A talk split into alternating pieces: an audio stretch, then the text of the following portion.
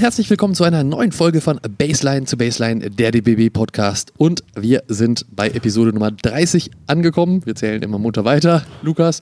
Äh, du bist eben auch dabei und äh, du bekommst heute die geballte Ladung Moritz vorgesetzt. Ja, als Ausgleich dann nächste Folge mit Lukas Wank, dann ähm, spielst du eine Unterzahl. Wie auch immer. Ähm, wir sind mit der äh, A-Herren-Nationalmannschaft unterwegs, ähm, gerade in Heidelberg, äh, demnächst nach Split. Hier wird der letzte Feinschliff angelegt für die Olympia-Qualifikation ähm, in Split dann. Und ähm, genau, wer unser heutiger Gast ist, er heißt mit Vornamen womöglich Moritz. Ich denke ja. Also, das, äh, aber es gibt noch einen zweiten Vornamen, glaube ich, habe ich irgendwo gelesen. Da können wir gleich nochmal drüber sprechen. Aber äh, ja, es ist klar, wer es ist, äh, habt ihr schon gelesen und Hallo Moritz. Hallo zusammen, Lukas und Moritz. Hi Moritz, ähm, erstmal schön, dass du da bist, dass du Zeit genommen hast. Wie, wie geht's dir hier in Heidelberg? Mir geht's gut. Ähm, ja, also von Heidelberg sieht man nicht viel, aber ähm, ist schön hier zu sein, äh, macht Spaß mit den Jungs und ähm, halt auch ein bisschen Freizeit, ein bisschen runterzukommen, ist ganz cool und ich genieße solche Sachen eigentlich immer sehr. Ja, genau genommen sind wir ja sogar nicht in Heidelberg, sondern in Leimen. Ja, äh, äh, sogar ein kleiner Nachbarort, aber es ist. Äh, ich glaube, der Geburtsort von oder der Heimatort von Boris Becker, ist das richtig? Stimmt, ja, das ja, ich, ich meine schon, ja. ja. Guck mal, hier. Die, Nicht schlecht. Gibt es einen Tennisplatz? Dann können wir das mal ausprobieren. Äh, in den Zementwerken von Neimen ist, ist Boris Becker äh, ja. geschaffen worden.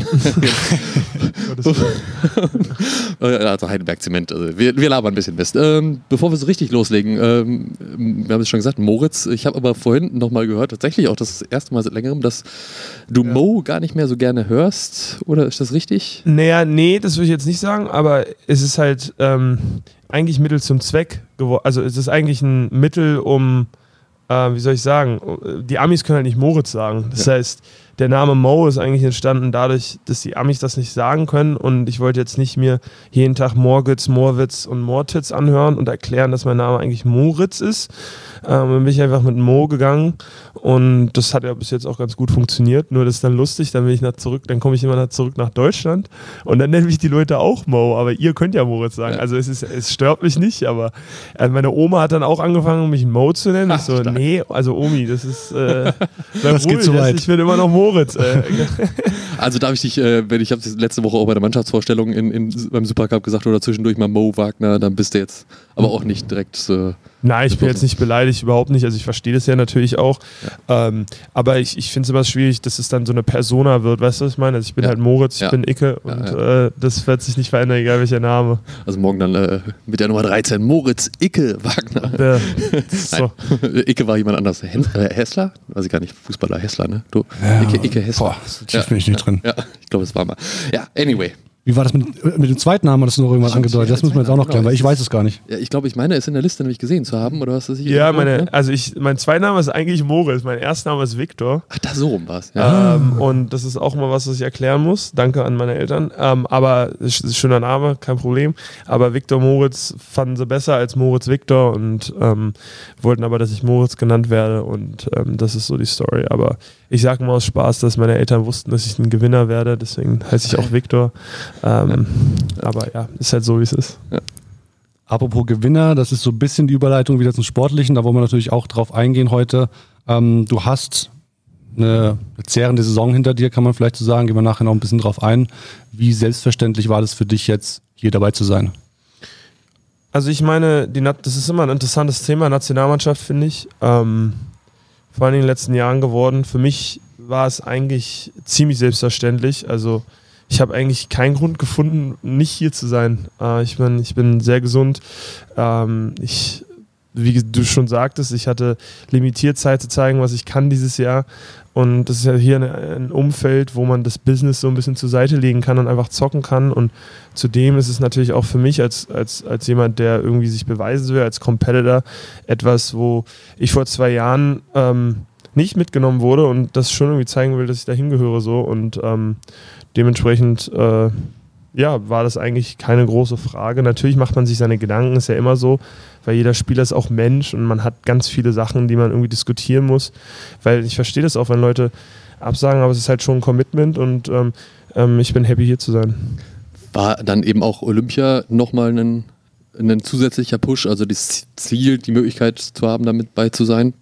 Ja, definitiv. Also ich finde, ähm, ja, natürlich. Also ich finde Olympia vor allen Dingen, es ist ja auch trotz der Umstände, es ist, es, es ist eine sehr universelle Anerkennung so als Olympionike. Also wenn ich mir das so anhöre, ist natürlich krass, aber ich sag dir ganz ehrlich, dass wenn wir uns jetzt für die EM qualifizieren müssten heute oder in diesem Turnier, dann wäre die Motivation genauso hoch, ja. muss ich dir ganz ehrlich sagen. Ähm, und dementsprechend trainieren wir, glaube ich, auch. Also ich, ich glaube, hier ist keiner, um irgendwie die Zeit zu verschwenden oder irgendwas, sondern es wird sehr effizient und straightforward gearbeitet und an Off-Time halt miteinander Zeit verbracht. Aber ich glaube, da hat jeder so ein bisschen die gleiche Mission.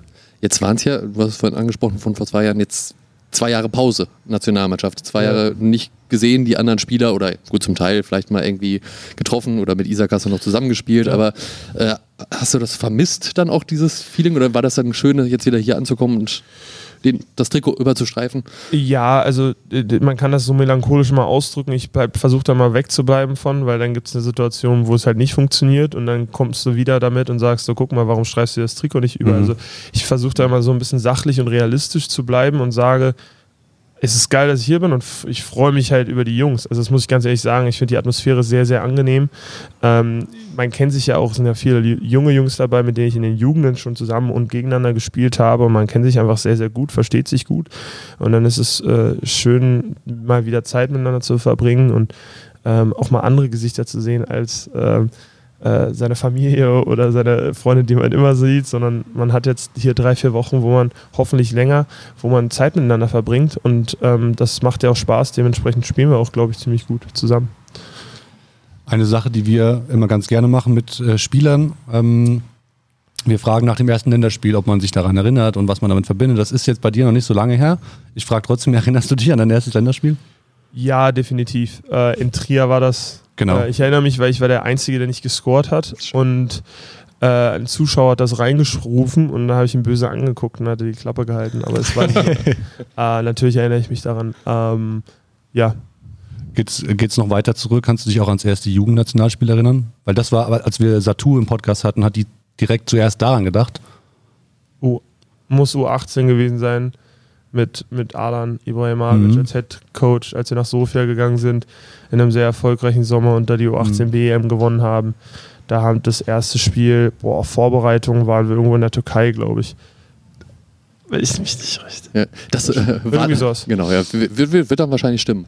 Du hast gerade schon auch, wir so. haben schon darüber gesprochen, über 2019, über die WM 2019. Das war äh, so ein, du hast gesagt, du bist kurz vor dem vor dem Endturnier, vor der Endmaßnahme, vor der WM gecuttet worden, warst dann nicht im Kader für China.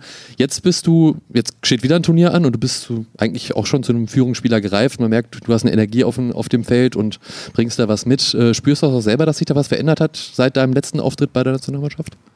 Ja, natürlich. Also ich meine, die Umstände sind natürlich auch anders, aber ich habe natürlich auch viele Sachen in dem Sommer dann, wenn, wenn man gecuttet wird oder wie man das auch immer nennen möchte, guckt man sich natürlich auch an, wie man sich verhalten hat. Und ähm, man hat ja nur wenig Chancen, muss man ganz ehrlich sagen. Also so eine Vorbereitung ist nicht lang unbedingt. Ähm, es gibt nicht so viele Trainings, weil man auch aufpassen muss. Also ich meine, die Jungs kommen von einer langen Saison in den Sommer. Das heißt, man kann jetzt die Leute auch nicht tot trainieren. Das heißt, so viele Möglichkeiten, äh, sich zu zeigen, gibt es nicht. Und ähm, ich, ich würde ehrlich gesagt mehr sagen, dass ich viel daraus gelernt habe und ähm, vielleicht im Nachhinein den einen oder anderen Satz doch ausgesprochen hätte, den ich mir erspart habe, einfach weil ich neu war. Ähm, und solche Sachen ähm, habe ich mir einfach vorgenommen, dieses Jahr einfach ich selber zu sein und zu gucken, was passiert und äh, mit der Mission halt auch Spiele zu gewinnen, weißt du? Also das ist halt so, nicht mal zu gucken, was passieren kann, sondern dass man halt auch hier antritt, um zu gewinnen. Also ich, ich, hab, ich verschwende ungern meine Zeit so und ich glaube, ähm, das geht allen hier so und ähm, ja, es macht Spaß. Gibt es da was, einen konkreten Satz, den du jetzt oder die so sagst, das habe ich, hätte ich damals eher gesagt? Nein, aber wenn man, so? nee, nichts Konkretes, aber wenn man halt neu ist und ich bin ja jetzt keiner, der eigentlich schüchtern ist oder irgendwas, äh, ich sage ja eigentlich ganz gerne, was ich äh, auf dem Herzen habe oder ich, ich laber ja auch manchmal viel Mist. Ähm, aber das ist ja, das ist ja auch Teil des Pakets so und da im Nachhinein nicht bereuen, aber habe ich halt daraus gelernt, dass ähm, ich muss als Moritz sein, um zu, erfolgreich zu sein. Ähm, ich kann halt nicht irgendjemand anders sein. Und das ist dann, man kann das natürlich auch verbessern und das Paket fester schnüren, um jetzt nicht zu viele äh, Analogies reinzuwerfen, aber ich muss halt ich selber bleiben und ähm, äh, organisch irgendwie an die Sache rangehen und ähm, deswegen habe ich mir vorgenommen, dieses Jahr die Klappe nicht, also natürlich auch zu halten, wenn es angebracht ist, aber halt einfach so zu sein, wie ich sonst auch bin. Das heißt, dieses, dieses Vocal sein und immer, immer im, im Training bist du auch laut und äh, gibst auch mal was zum Besten. Und auch beim Spiel bist du auch immer der, der mir zumindest aufgefallen ist, als jemand, der besonders viel spricht, einfach sowohl auf dem Feld ja. als auch auf der Bank. Das heißt, es ist nichts, was du jetzt irgendwie neu dir zugelegt hast. Das, das warst schon immer du, du hast es nur, du lässt es jetzt halt bei der Nationalmannschaft erst so richtig raus. Ja, also ich, also ich mache das auch, ich mache das jetzt auch in, meinem, in der NBA. Also ich, ich mhm. würde schon sagen, dass das etwas ist, was ich mir mittlerweile äh, sehr konstant auf die Fahne schreibe, einfach weil ich mitbekommen habe, dass man sich eine gewisse Identität als Spieler auf, weil man, man muss ja seinen Wert verteidigen mhm. und ähm, man muss den ja erstmal definieren. Das ist ja der Struggle für junge Spieler, dass man am Anfang nicht so richtig weiß, was seine Nische ist und wer man überhaupt selber ist, weil es, wenn man, vor allem als Spieler, wenn man viele Möglichkeiten hat, man muss das ja erstmal, das meine ich mit Paket festschnüren, man muss ja erstmal realisieren, wo man richtig gut sein kann. Und ich glaube, da bin ich jetzt ein bisschen weiter zu realisieren, okay, da kann ich einen Unterschied machen, da kann ich einen äh, ein, und nicht Eindruck hinterlassen, sondern einen Einfluss auf meine Teammates haben und dann mache ich das auch konstant und dann wissen sie, dass das auch jeden Tag kommt, weil Würfe, also Würfe kannst du treffen, viele, aber kannst du halt auch alles daneben werfen. Das kannst du nicht immer kontrollieren so. Mhm. Aber du kannst immer kontrollieren, ähm, wie viel du laberst, ähm, mal nett gesagt, so, weißt ja. du, und wie viel Energie du bringst. Ja, ich finde es interessant, weil ich habe mit, mit Alan Ibrahimagic mich auch unterhalten und ich habe ihn eben gefragt, ob du schon immer so gewesen wärst. Und er hat gesagt, ja, das ist, das ist Moritz, das ist so sein, sein Typ. Und ähm, habe mir dann eine Geschichte erzählt. Ich bin nicht ganz sicher, ob ich sie erzählen darf, aber ich, ich probiere es einfach mal. Ähm, spannend. er hat mir gesagt, er, er, er, nimmt dich als, als Beispiel bei, bei jungen Spielern, die er trainiert, ähm, um genau das zu vermitteln, dass dieses Vocal sein und, und wie du sagst, das ist was, was man immer kontrollieren kann, dass das den Unterschied macht. Und er hat damals hat rausgehauen, dass du in den, in den Pre-Draft-Workouts, ähm, ich glaube, du hattest ein Workout mit einem gewissen Omari Spellman, den wird jetzt nicht jeder ähm, Hörer ähm, kennen. Ich ich glaube, Alan weiß ich auch nicht mehr ganz sicher, ob er das war. Auf jeden Fall hast du quasi, ihr wart irgendwie von den, vom Eindruck her, habt ihr einen ähnlichen Eindruck vermittelt, so Talentlevelmäßig. Und ähm, es wurde sich halt dann für dich entschieden, weil du da einfach einen Unterschied gemacht hast in dem Aspekt. Ja, also ich habe nicht direkt gegen Omar Sterman und ich kann ja jetzt auch nicht sagen, was die Leute damals gedacht haben, aber ich, ich mir war bewusst, dass die einen großen haben wollten und das war äh, Omar Sperman und ich waren halt in dieser Range. Ähm, und ich, die Geschichte ist in dem Sinne richtig, dass ich mich erinnere, dass ich bei den Lakers zweimal war und jetzt mhm. das erste Mal vor allen Dingen eigentlich ziemlich auf den Hintern bekommen habe und nicht so richtig gut gespielt habe. Und trotzdem im Nachhinein mir gesagt wurde, dass es eines der besten Workouts war und einfach weil ich ähm, mir damals, also in den Workouts dann auch vorgenommen habe, einfach, weil die sehen dich ja nur einmal und die wissen mhm. eigentlich, wie du spielst. Also die können ja tausend Videos gucken, so, die, die können dich scouten und so. Für mich war halt so, okay, wie, die sehen, die sehen vielleicht 150 Spieler diesen Sommer. Wie kriege ich es hin, dass die sich an mich erinnern? Und dann habe ich halt habe ich halt die ganze Zeit geredet, ähm, geschrien, habe Trash geredet. Ähm, man macht sich nicht immer unbedingt Freunde, aber es ist in dem Moment dann auch ziemlich Latte, weil hm. ich will gedraftet werden. Und das war, das war interessant bei den Lakers, weil das war, ich hatte, ich weiß noch ziemlich genau, dass ich da ziemlich auf dem Hintern bekommen habe von meinem Matchup. Und ähm, mir wurde im Nachhinein gesagt, das war eines der besten Workouts, die wir gesehen haben, was ich lustig fand, weil wenn man sich das Workout anguckt, war ich jetzt nicht unbedingt gut. Ähm, und dann haben sie mich ein zweites Mal eingeworfen und das Workout war dann ziemlich gut. Also ähm, ja, das ist, was Alan sagt, das stimmt. Also ich, das ist auch etwas, was ich mir immer sage. So, ich kann gewisse Sachen auf dem Basketballfeld nicht kontrollieren, ob der Ball in deine Richtung fällt, ob, ob du gut triffst, ob, ob dir gepasst wird, ob du, kann ja, manchmal ist da einfach einen schlechten Tag, so ist das mhm. ja, das ist ein imperfekter Sport, aber du kannst halt immer in deiner Einstellung und äh, es äh, klingt jetzt corny, aber in deinem Hustle und so, das kannst du halt immer kontrollieren und ähm, das, ähm, ja, habe ich gelernt und machst jetzt auch konstanter als früher, würde ich sagen. Klingt überhaupt nicht corny, finde ich. Also, keinster Weise. Ja, ja absolut. Ähm, kommen wir zurück nach Heidelberg und zum, zur Nationalmannschaft. Ihr habt jetzt über eine Woche, ja, über eine Woche Trainingseinheiten ja. hinter euch. Ihr habt den Supercup äh, ungeschlagen, ähm, den Pokal mit nach Hause genommen, das, das Ding gewonnen, äh, einen Titel eingefahren. Wie ist die Stimmung im Team so nach, nach der Zeit, wo man sich jetzt auch ein bisschen in, in der, also ihr seid vollzählig, ihr konntet euch ein bisschen miteinander akklimatisieren. Wie, wie es aus? Ist eine gute Stimmung. Also ich, ich, ich genieße es sehr, wirklich. Die Jungs sind, macht, macht großen Spaß, kennen sich ja auch alle ziemlich gut mittlerweile.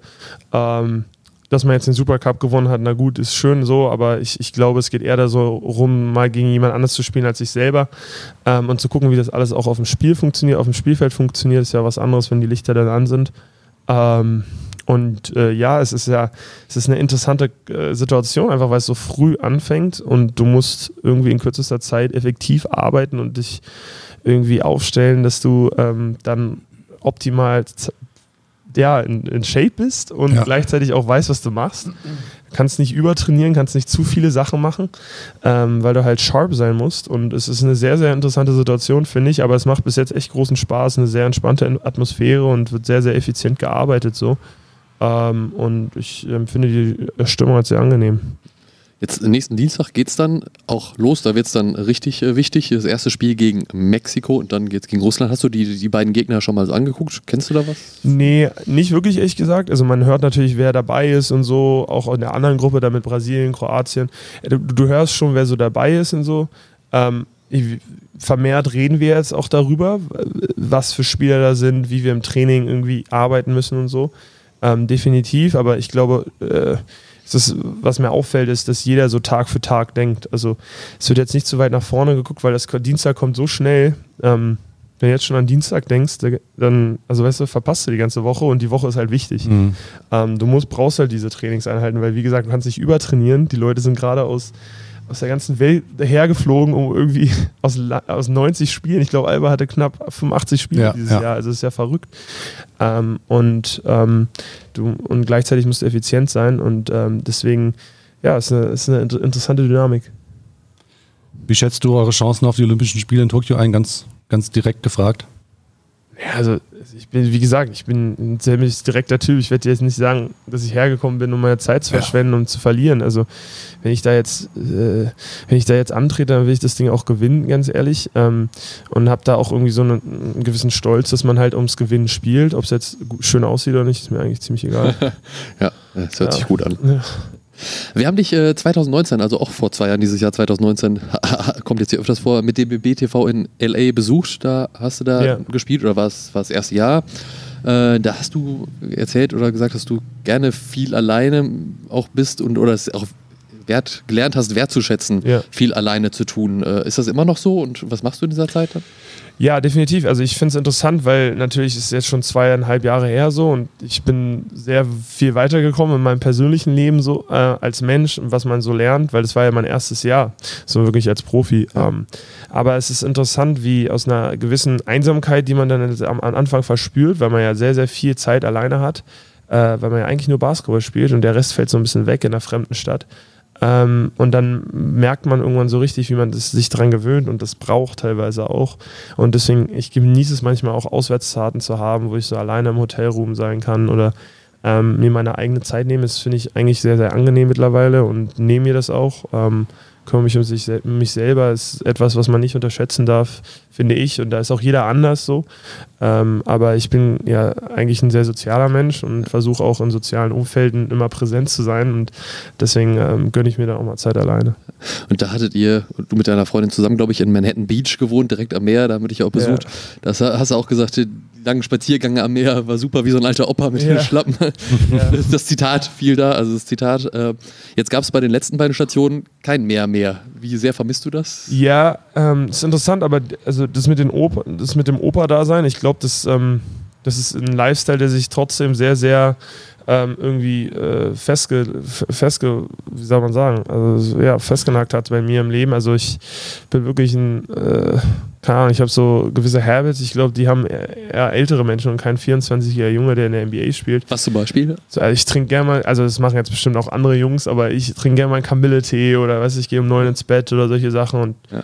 Ich chill halt extrem viel. Also ich muss ganz ja. ehrlich sagen, ich mache jetzt nichts Spannendes ähm, groß. Ähm. Hast du einen Schaukelstuhl schon? Nee, aber also äh, das sehe ich mich aber so nach meiner Karriere ja. mit Schaukelschuhen und der Zigarre. Ist auf der Veranda. Das auf der Veranda und vielleicht ein ja. Whisky, das kann man jetzt nicht machen so, ähm, weil man halt einen Beruf hat, den man ausführt, aber dann, das gönne ich mir dann danach. Ähm, aber nee, ich fand, also nochmal zu den Städten, ich fand ehrlich gesagt, Washington DC war unglaublich. Ich bin da auch als, ähm, als Mensch so, ich finde es ja immer interessant, was für einen Impact ähm, die Stadt hat, in der du lebst, auf dein Leben.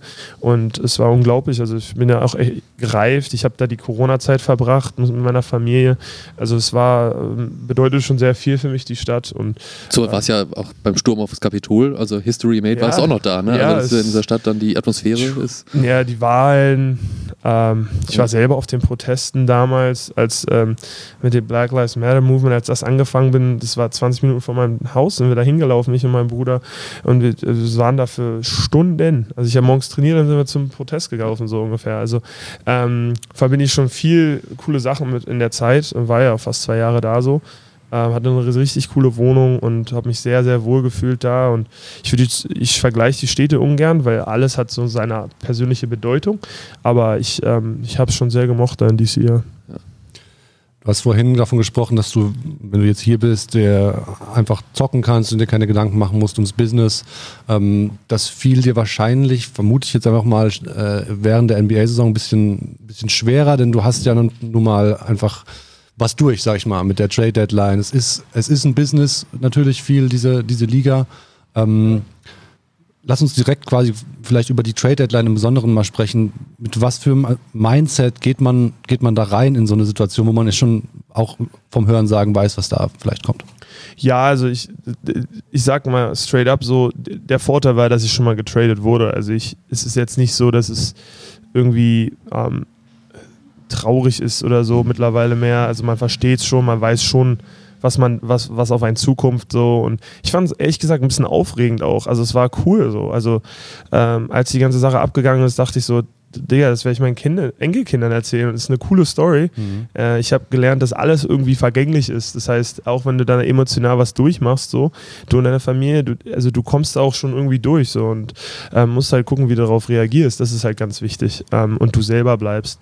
Aber es ist, ähm, wenn ich jetzt ja auch hier höre, dass Jungs hier für drei Jahre in Europa unterschreiben und die wissen einfach, du bist da für mhm. drei Jahre, es ist etwas, ähm, da habe ich richtig Angst vor, mental dazu committen, selbst wenn ich einen Dreijahresvertrag unterschreiben würde in der NBA, so einfach, weil es was ganz anderes ist. Aber es ist halt Teil dieses Entertainment, die Leute lieben das. Das ist ähm, neben dem Basketball nochmal so eine ganz andere, ganz anderes Level von äh, Entertainment. Und ähm, ja, also ich, ähm, ich es war natürlich stressful und du ziehst mhm. dann auch direkt aus und emotional ist es auch nicht einfach, weil du ziehst aus deiner Wohnung. Ich bin dann, ich war gar nicht zu Hause, als ich getradet wurde. Ich bin nie wieder nach Hause gegangen. Also wie ich nicht. Du hast äh, die. Nee. Ich war in New York und du wirst getradet und ich bin nie wieder. Wann soll ich denn zurück nach DC? Ich habe keine Zeit. Also wer hat dann die Sachen gepackt oder? Ja, das, dafür, dafür hat man dann eine Agentur also das, mhm. da wird dir dann geholfen und ich bin dann ausgezogen und habe die Wohnung nie wieder gesehen. Also das ist dann, solche Sachen sind dann schon, wie ich schon sagte, du hast ja einen emotionalen Wert in deinem Leben ja, und der wird ja. dir dann schon irgendwo komprimiert. Ähm, das sind schon Erfahrungen, äh, die, die, einen Wert haben oder die man, die man sich schon irgendwie einordnen muss. Ähm, aber ich fand es, also in Retrospektive, ehrlich gesagt, mit die Sachen, die ich durchgemacht habe dieses Jahr, bin ich immer noch hier und lache. So, mhm. weißt du, was ich meine? Also ich habe eher mehr daraus gelernt und bin mehr gewappnet denn je. So, so mhm. habe ich das Gefühl und irgendwie auch ähm, selbstbewusster denn je, ähm, was das angeht. Äh, weil ich so richtig merke, dass ich, ich spiele nicht für jemanden, sondern ich spiele letztendlich für mich, weil es gibt sowas wie Loyal Loyalität, gibt es nicht wirklich, wenn man ganz ehrlich ist. Ähm, und ja, das äh, ist eigentlich ein sehr entspanntes Gefühl. Du sagst, du warst in New York, äh, als der Trade passiert ist. Wie, wie hast du davon erfahren? Ähm ja, ich wurde angerufen. Das, ähm, ja, ich wurde von dem GM angerufen. Also mhm. Also wir, haben, wir hatten am Abend gegen bevor, bevor der Deal quasi getweetet wurde oder was? Sources ja, say mäßig? Genau, also das ist interessant, dass du das fragst, weil das ist immer anders. Ähm, in meinen acht Grades, die ich jetzt erlebt habe. Aber nein, äh, aber das erste Mal habe ich es halt auch durch äh, Social Media erfahren und dieses Mal war es so, dass ich angerufen wurde vom GM ähm, an meinem Pre-Game-Spaziergang. Ähm, ja, ich habe mich die, auf die Knicks vorbereitet am Abend und bin in der Brooklyn Bridge angelaufen und da werde ich angerufen und dann weißt du auch schon, dass, also mhm. wenn der GM dich an der Trading Deadline ja. anruft, dann mhm. sagt er dir bestimmt nicht, oh guck mal, die Sonne ist schön heute so. Mhm. Und dann geht es halt eher mehr darum, wo du hingehst so und ähm, hat er mich straight up angerufen und das wurde dann zehn Minuten äh, später erst getweetet oder wie auch immer das Ja, passiert. ja, ja. Und das rechne ich ihm auch hoch an. Mhm. Letztendlich ist es aber auch egal, weil ändert sich nichts für mich. ja. Aber ist ja auch eine, eine Business-Beziehung dann zu diesem. also Richtig, Tommy oder? Shepard ist ja der GM gewesen. Richtig, hundertprozentig. Und da lernt man dann halt auch so eine gewisse, also natürlich entwickelt man persönliche Beziehungen mit denen, aber es ist ja so in jedem Business auch. Ne? Ja. Man muss eine gewisse Balance finden, weil zu emotional kann man nicht werden. Mhm. Einfach weil, das ist bei ihm ja genauso. Er kann ja auch emotional nicht werden, weil irgendwann muss er dich ja auch traden, wenn es Sinn macht für seine Franchise. So. Und ähm, aber solche Sachen lernt man einfach. Ähm, und man lernt auch damit umzugehen und das, ich, ne- sowas darf man einfach nicht persönlich nehmen, weil es ist, ähm, ich, es ist ein Entertainment und ähm, ich bin sehr, sehr happy, dass ich da bin. So. Ja. Wie war das dann? Ähm, du hast gesagt, du hast direkt quasi nicht mal die Koffer gepackt, sondern bist einfach geflogen. Ja. Ähm, dann on the fly, im wahrsten Sinne des Wortes, äh, eine neue Situation anpassen, neuer Coach, neues Team, neues System, auch in irgendeiner Weise wahrscheinlich. Also definitiv, Definitiv. ja. Ähm, Ja, äh, es war, es ist immer schwierig. Ähm, es ist ja nicht so, dass es wie hier ist, wo du die Jungs kennst, wo du die Coaches kennst. Mhm. Äh, sind ja jetzt auch hier nicht so viele Leute, die man neu kennenlernt. Äh, in so einer äh, in so einem neuen Team sind ja immer tausend Leute, die du kennenlernst und dann lernen äh, die Spieler kennst du halt vom, vom von der NBA, also du kennst ja die Spieler so, aber von Namen, also simple Sachen wie Namen kann ich mir nicht merken. Mhm. D- d- 30 Leute stellen sich innerhalb von zwei Minuten vor. Also das geht ja nicht, das ist ja unmenschlich. So, und das sind so, oder du sitzt im Raum und das Team kommt rein und das ist immer erstmal so ein bisschen so Schnupper, Schnupperkurs am Anfang. Also schon ein bisschen weird, aber das sind halt so Sachen, die dazugehören und deswegen investiere ich halt auch viel Zeit alleine so. Ähm, weil letztendlich muss man sich selber aushalten. Ähm, so, das habe ich gelernt und deswegen investiere ich da viel mehr Zeit rein in, in mich selber und ähm, weil das draußen kannst du halt nicht kontrollieren, sondern nur wie es dir geht. Mhm. Aber tats tatsächlich dann das erste Mal gewesen, dass du nicht mit Isaac zusammen äh, Ja, getradet worden jetzt bist. ist er wieder hier. Also ich, den Ja. werde ich irgendwie nicht los. Also war aber jetzt schön, sich nach der Zeit wahrscheinlich auch wieder zu sehen. Total. Also das ist. Äh, Ihr habt ja auch viel zusammen gemacht, glaube ich. In, Ja, in es LA. wird für immer, für immer und ewig für mich ein Bruder sein. Ähm, so viele Sachen, wie wir durchgemacht haben. Ich glaube, auf jedem Level werden wir ein Verständnis füreinander haben, was man nicht irgendwie einfach so kriegt, sondern da muss man schon gewisse Sachen durchgemacht haben. Eine sehr spezielle Beziehung so und äh, was ich auch sehr zu schätzen weiß, einfach weil ähm, ja, man kann sehr transparent öffentlich miteinander kommunizieren und man kennt sich halt sehr, sehr gut so.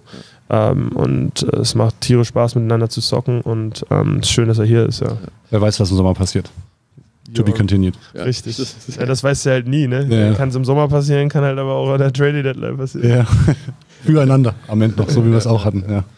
Äh, aber letztendlich war es ja für dich jetzt gar nicht so schlecht sportlich gesehen, dieser Trade, weil du hast dann am Ende der Saison viel Spielzeit bekommen. Das hättest du wahrscheinlich in Washington nicht mehr so gehabt. Ja, also das ist halt auch, das ist aber auch ein gefangenes Unterfangen. Du kannst dich halt da, das einordnen, das kannst du halt nicht machen, weil wenn du dann sagst, es- stell mal vor, es wäre schlecht geworden für dich als Trade und wenn du das dann weißt, dann, ähm, dann macht es ja mental auch was für dich. Das heißt, die Mentalität muss eigentlich immer die gleiche sein, so dass du jeden Tag zur Arbeit gehst und egal was kommt, du machst halt dein Ding so ähm, und bist da, was das angeht, ziemlich konstant. Aber ich verstehe, dass man das dann auch irgendwo bewerten will, aber ich versuche da immer wegzubleiben. Und in der Situation habe ich es auch gar nicht so realisiert. Ich habe, ähm, du stellst dir dann einfach vor, wo du hingehst und was passiert. Also basketballerisch ist natürlich erstmal primär, aber die er der erste Gedanke ist ja so erstmal, okay, Chicago, okay, ähm, ist kalt, wo wohne ich, ähm, welche Nummer, ähm, Trainer, bla bla bla bla bla bla. So, weißt du, was ich meine? Ich muss meinen Eltern das sagen. Ähm, und dann geht es weiter so den runter und dann denkst du darüber nach, oh, okay, also die Mitspieler, Zach, Levine, also so, du redest ja. Ja. So, und das, das ist an dem Tag ja zweimal passiert so Ja. und dann, ähm, also es ist schon aufreibend. Aber ich meine, du willst ja spielen, also du willst ja, Ja. nicht auf der Bank sitzen. Insofern war es dann, also es ist ja schon geiler, wenn man jetzt dann halt viel Spielzeit bekommt am Ende und zocken kann. Ja, nee, also als ich dann in Orlando war, es war es eine ganz andere Situation. Da war ich dann, das war dann auch so. Also da, ich wurde ja entlassen in Boston und du bist dann so, okay, ich, jetzt wurde ich schon entlassen.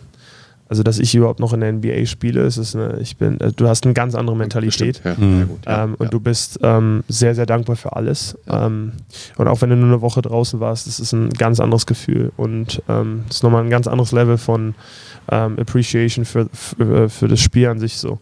Ähm, und dementsprechend ist es auch einfacher, weil du hast also du kannst zocken ohne mit der Mentalität, I got nothing to lose. Weißt du, ich Mhm. war schon draußen so. Ja. Ich habe jetzt alles erlebt in diesem Jahr gefühlt und ähm, kann ich den Ball might as well let it fly und see what happens. Also es ist, ähm, schon eine andere Mentalität. Wie hast du diese Zwischenphase dann verarbeitet, wo du im, in Anführungsstrichen arbeitslos Ja, warst? äh, erstmal Arbeitslosengeld angemeldet. Nein, Spaß. Aber ähm, du, äh, äh, ich bin, zum Glück war Franz in Michigan und mich mit meiner Mutter nach Michigan gefahren. Aber ähm, ja, ist auf jeden Fall äh, eine interessante Woche gewesen. Also für die ganze Familie, glaube ich, nicht so easy. Weil ich meine, ich wurde vor drei Jahren gedraftet so und dann sitzt du zweieinhalb Jahre später da und hast keinen Job.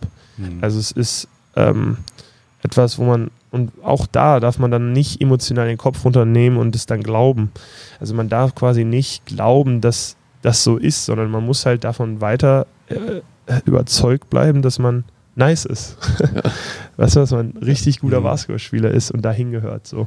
Äh, und das, das ist der größere Kampf, als zu sagen, äh, wie oft gehe ich jetzt in die Halle und wie ist die Situation, sondern der Grund, deswegen meine ich mit sich selber aushalten.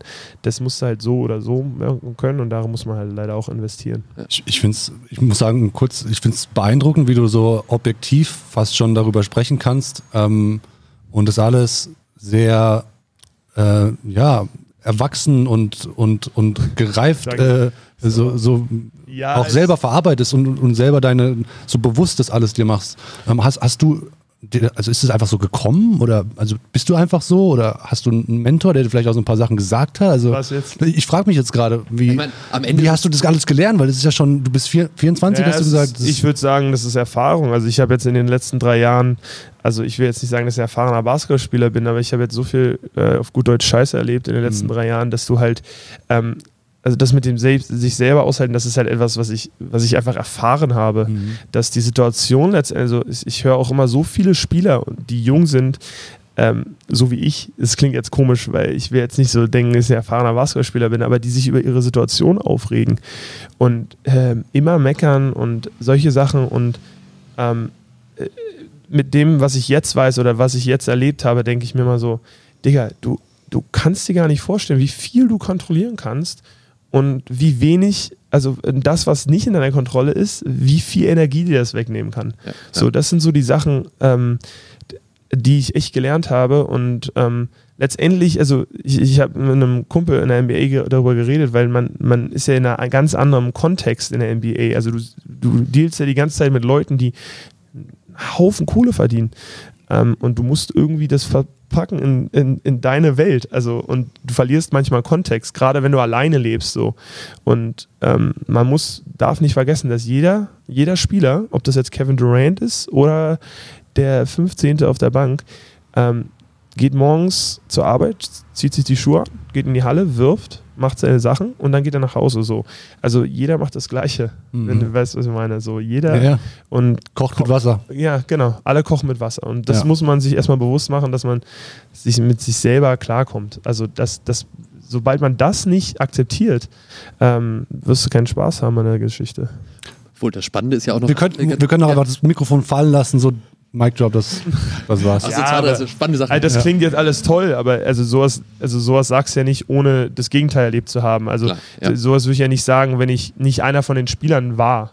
Also Ja. ich würde ja sowas nicht sagen, wenn ich nicht einer davon gewesen wäre, der sich die ganze Zeit nur darüber aufgeregt hat, dass der Coach ihn in seinem Rookie-Jahr mit einem kaputten Knie nicht spielen lässt Mhm. über JaVale McGee. Also weißt du, was ich meine? So, Ja. Der nächstes Jahr eine Championship gewinnt. Also Ja. solche Sachen äh, erlebst du und dann guckst du dich an und sagst, was, was ist los bei dir so? Aber dieses, dieses äh, ich, ich muss das kontrollieren, was ich kontrollieren kann, das ist ja auch eine, eine Phrase, die oft so einfach auch mal dahergesagt Ja. wird.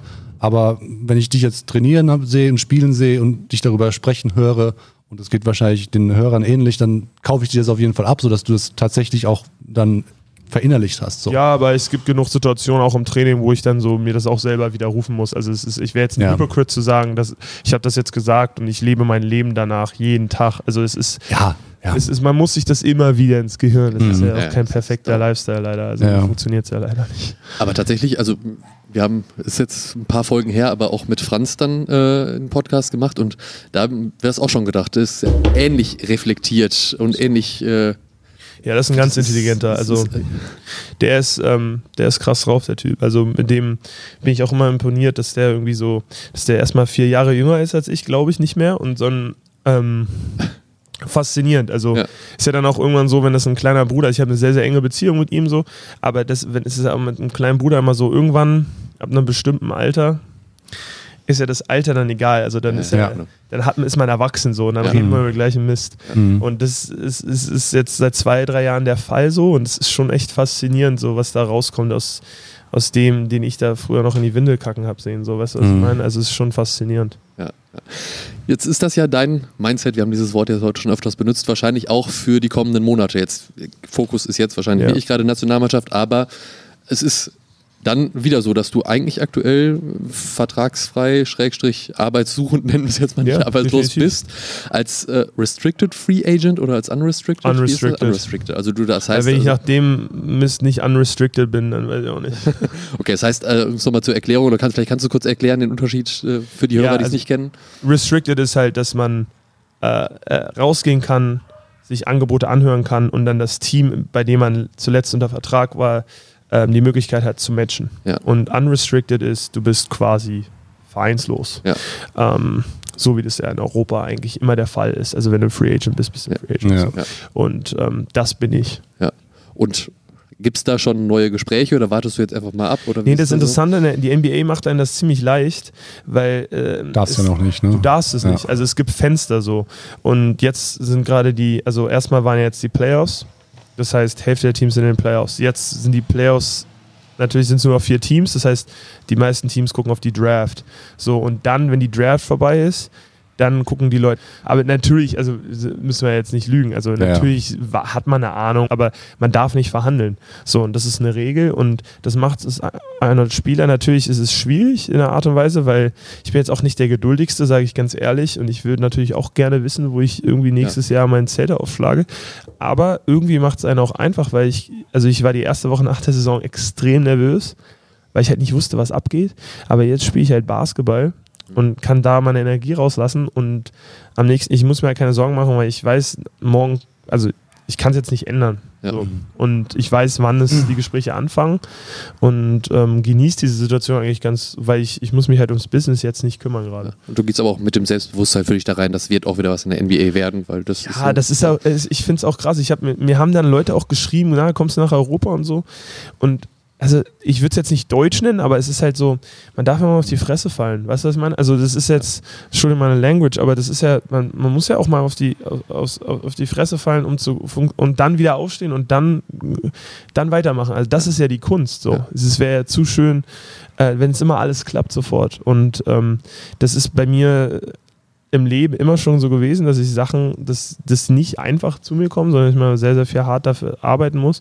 Und das erwarte ich auch nicht anders jetzt. Und ähm, das ist auch okay so. Auch für deinen Bruder ähm, steht eine große Entscheidung an in diesem Sommer, die nicht er trifft, sondern eins der, Ja. der 30 Teams. Ähm, ähm, hoffentlich, aber gehen wir, mal, gehen wir mal alle von aus. Du wurdest an der 25. Stelle 2018 gepickt. Du warst auch vor Ort in Brooklyn. Damals ähm, gab es ja eine, eine Veranstaltung mit Zuschauern auf den Rängen. Ähm, Ich weiß gar nicht, ob die Draft dieses. Könnte schon sein, dass da. weiß Franz auch nicht, glaube ich. Ja, ja, Ich weiß, also ich weiß es auf jeden Fall nicht. ja, aber gehen wir nochmal zurück an deinen Draftabend einfach. Ähm, wie hast du den, den wahrgenommen? Wie hast du den verbracht? Wie, wie war das für dich damals? Ist lustig, dass du das fragst, weil äh, das war vor zwei Jahren, war es genau vor drei Jahren. Vor zwei Tagen war es genau Ah, ja. vor drei Jahren. Ah ja. Und alle Freunde, die damals da waren, haben mir Fotos geschickt oder Videos oder so von Erinnerungen. Das ist ja heutzutage mit den Handys immer so, dass sie benachrichtigt werden. Heutzutage. Und ich ja, Erinnerung. nee, ist ja bei mir genau, also Ja, ich ja. hab, krieg ja auch tausend Videos so. Ähm, und das ist, da geht mir schon das Herz auf. Also es ist ja schon so ein, das gebe ich auch ganz gerne zu, es ist ja schon so ein Kindheitstraum gewesen für mich. Und mich, für mich war es auch, ich wusste ja nicht, ob ich in der ersten Runde gedraftet wäre. Für mich war es damals sehr, sehr wichtig, in der ersten Runde gedraftet zu werden. Äh, mittlerweile wäre mir das egal gewesen, wenn ich jetzt gedraftet werden würde, aber ähm, damals war mir es sehr, sehr wichtig. Ähm, und ja, ich hatte also ich hatte meine besten Freunde da, meine Familie. Es war unglaublich. Also es war wie im, im Bilderbuch so und also es, wenn ich jetzt drüber nachdenke, wäre ich emotional einfach, weil es, ähm, wenn man sich sowas, wenn, man was erträumt und es dann auch wirklich passiert, das ist, ähm, das macht einen dann schon sprachlos. Wie ist das? Äh, das wollte ich eigentlich auch Dirk in dem Podcast fragen, hab's so ein bisschen aber dann vergessen. Ich meine, so einfach so vom Gefühl, ich meine, du hast jetzt auch das Sport, ich glaube dir, dass das sportlich im Vordergrund steht und dich kann, kann ich, glaube ich, so eine Frage, oder dir kann ich so eine Frage stellen. Sag dir schon, wenn mit, sie mir nicht gefällt. Nein, aber mit, auch mit, mit viel Geld verbunden. Also du bist jetzt wahrscheinlich irgendwie oder Millionär oder was weiß ich, aber es ist, man verdient viel Geld in der NBA. Ja.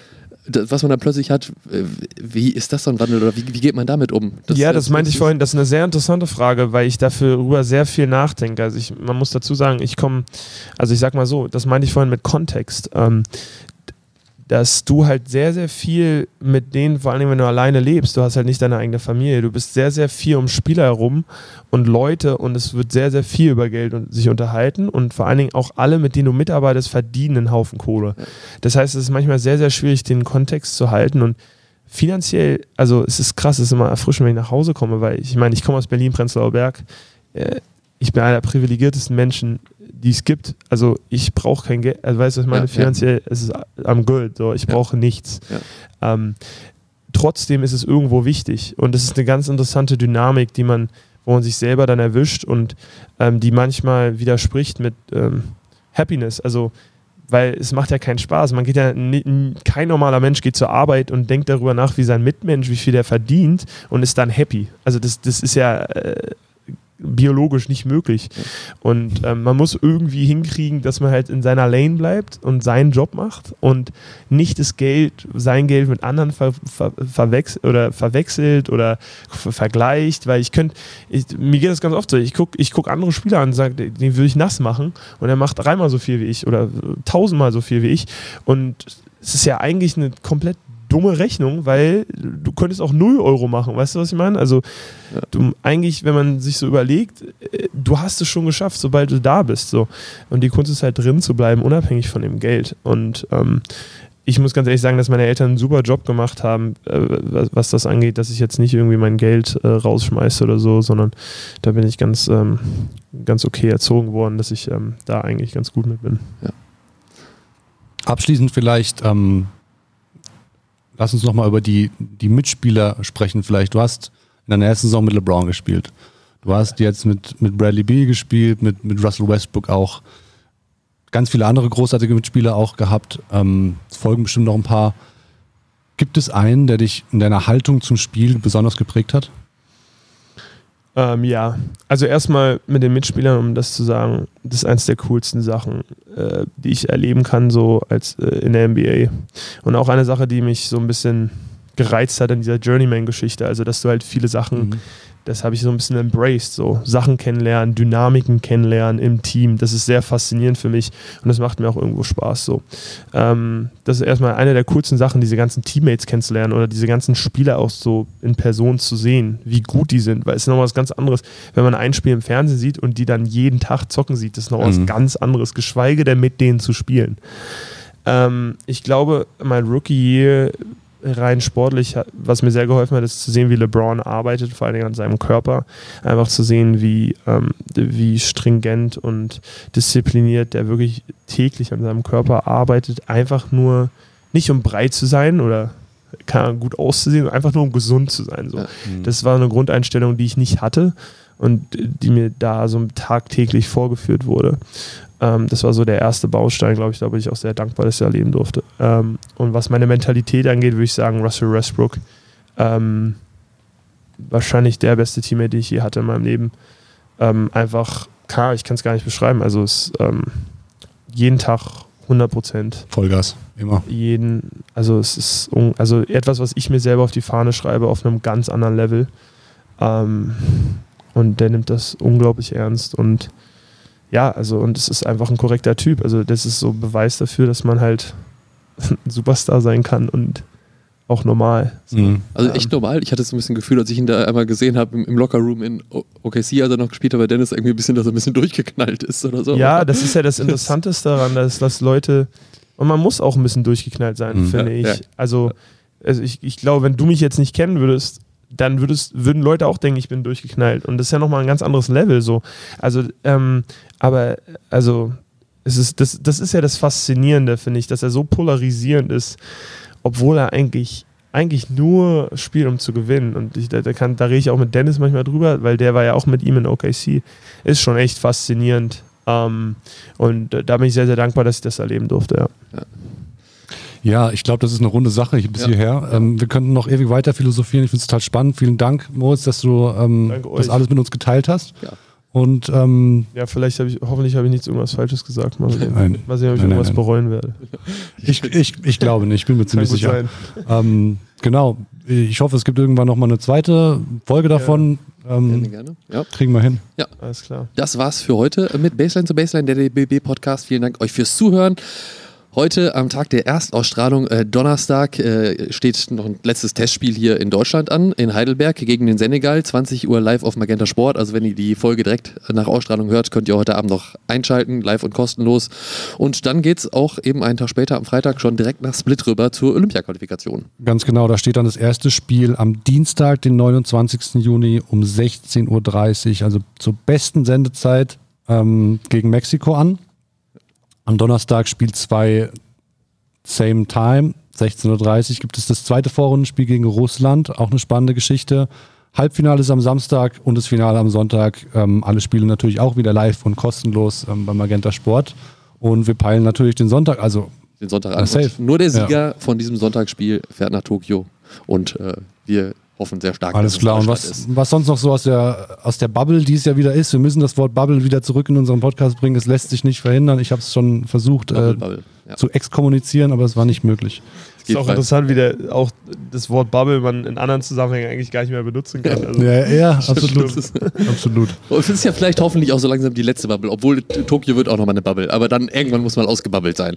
Und wir haben jetzt auch gleich ausgebabbelt. Äh, Wenn es euch gefallen hat, schenkt uns gerne ein Like, abonniert uns auf eurer Lieblingspodcast-Plattform.